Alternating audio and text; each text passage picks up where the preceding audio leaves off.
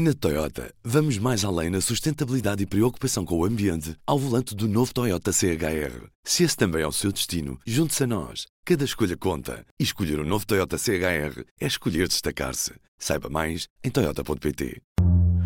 Do público, este é o P24. Como foram as primeiras horas após o sismo que vitimou mais de 2 mil pessoas em Marrocos?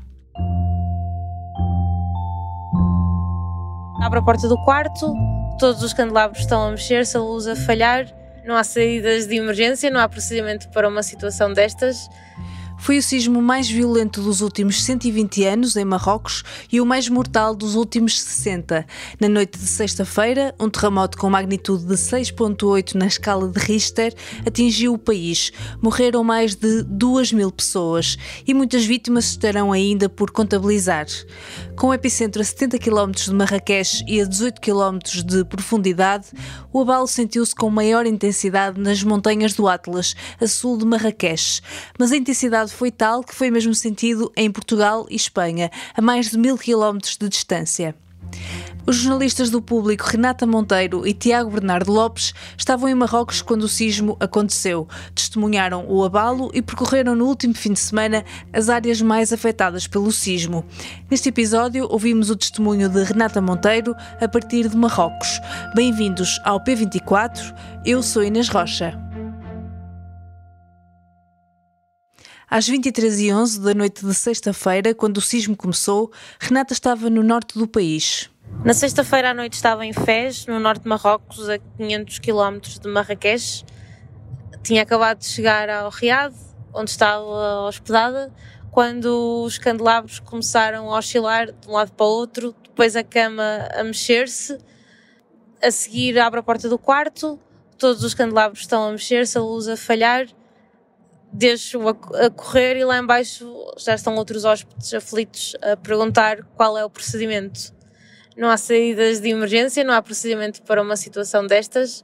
Só depois, quando escrevi no Google terremoto Marrocos e apareceu logo o alerta vermelho e a magnitude 6,8 e vimos que o epicentro era longe de onde estávamos e ainda assim tínhamos sentido o, o edifício abanar, é que percebi que poderia ser um terremoto grave à medida que o número de vítimas mortais ia sendo atualizado e conhecíamos os primeiros sinais de destruição, percebi que o terremoto ia ser bastante grave. No dia seguinte, os jornalistas deslocaram-se para Marrakech, uma das cidades mais afetadas pelo sismo, e encontraram abrigos a céu aberto.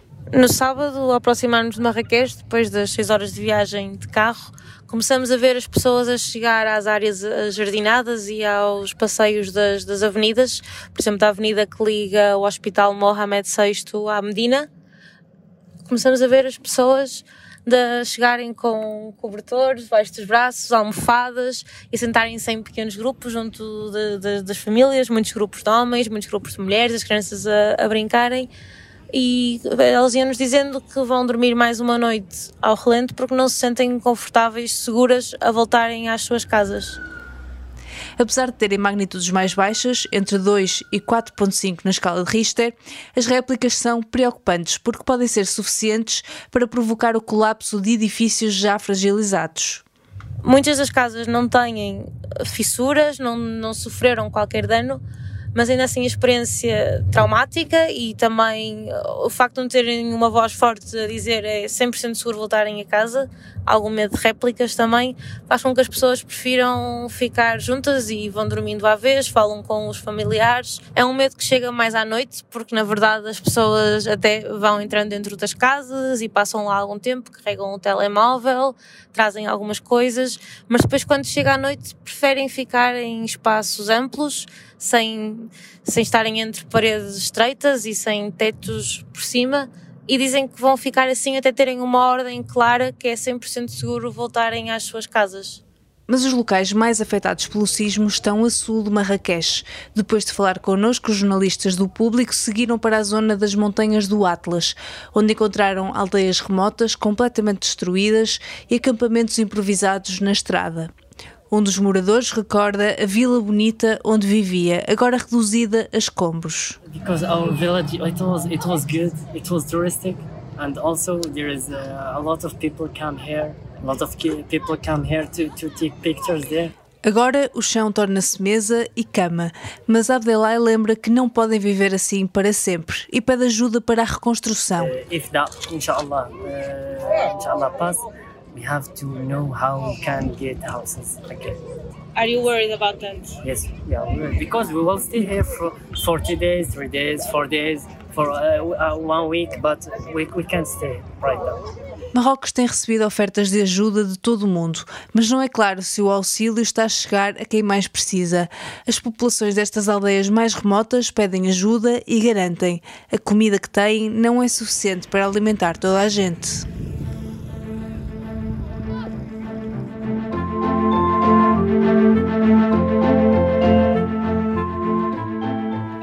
Esta segunda-feira, no público, acompanhe todos os desenvolvimentos das operações de resgate em Marrocos e a um dia do início do ano letivo, conheça todos os dados sobre as escolas e saiba quais as greves previstas para este ano letivo. Este episódio foi editado por mim, Inês Rocha, e teve a participação da Renata Monteiro em Marrocos. Os sons que ouviram são do Tiago Bernardo Lopes, também em Marrocos. Podem ler e ver a reportagem em público.pt. A música do genérico é da Ana Marques Maia. Tenham um bom dia e boa semana.